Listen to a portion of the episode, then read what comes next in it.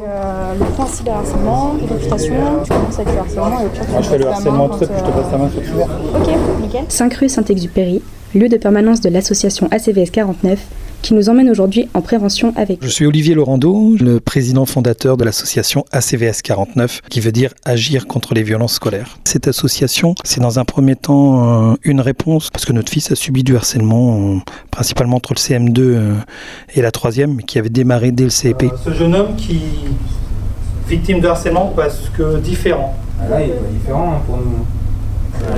C'est quelqu'un euh, lambda. euh, Bon, je vais vous aider, il est né en Belgique. Non, il n'est pas belge, il est né en Belgique, je dis. Donc ce soir, ben, on est accueilli au CFA des Compagnons du Devoir à Angers, où on va travailler avec eux le harcèlement, le cyberharcèlement et la notion de sexisme. Et on travaille vraiment avec les demandes des établissements. Et ça nous permet des fois de mettre des ateliers euh, ludiques, de faire de la création d'affiches pour euh, participer au concours non harcèlement. Vraiment d'adapter notre, euh, notre parcours de, de prévention avec les établissements pour coller à leurs problématiques. Je vais démarrer par une petite vidéo qui va placer un peu l'échange. Et après, ben, on en discutera. Vous me direz ce que vous en avez pensé. Demain, on va te frapper.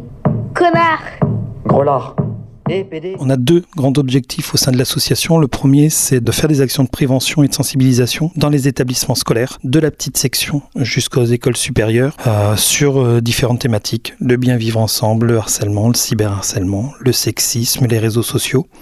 Et puis des actions de sensibilisation à destination des parents. Et puis sinon, on fait des formations aussi pour les, pour les professionnels. On a une mission écoute jeune au sein de l'association. Et le but, c'est de, c'est de recevoir des jeunes qui ne ont du mal à parler à un adulte ou ils sont pas prêts à aller voir un thérapeute, mais ils sont prêts à parler à quelqu'un qui peut représenter un grand frère ou une grande sœur ou voilà quelqu'un qui peut qui peut être rassurant.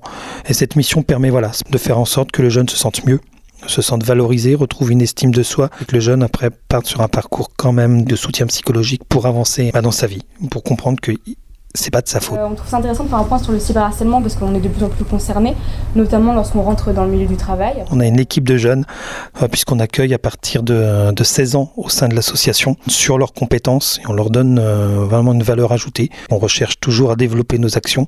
Et puis le bénévolat, c'est le temps qu'on veut donner. On est aussi à la recherche de soutien financier. On voudrait lancer le 1 euro challenge contre le harcèlement. Donc bah en gros, à la machine à café, on met un euro pour avoir son café, puis on met un euro dans un petit gobelet en pensant qu'on va participer à la lutte contre le harcèlement. Ouais, ça vous intéresse C'est bien? Bon, on vous remercie alors.